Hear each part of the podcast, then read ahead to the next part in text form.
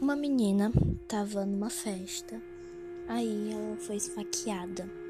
Quando ela foi esfaqueada, teve um corte que veio de uma ponta a outra da orelha dela, passando pela boca. Essa menina morreu e hoje em dia ela é uma assombração e vai de casa em casa perguntando se ela é bonita. Se a pessoa falar que sim, ela corta a pessoa também, de uma orelha a outra, para ficar igual a ela.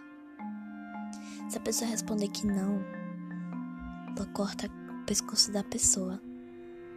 E se, e se não responder, ela vem todo dia e faz a mesma pergunta.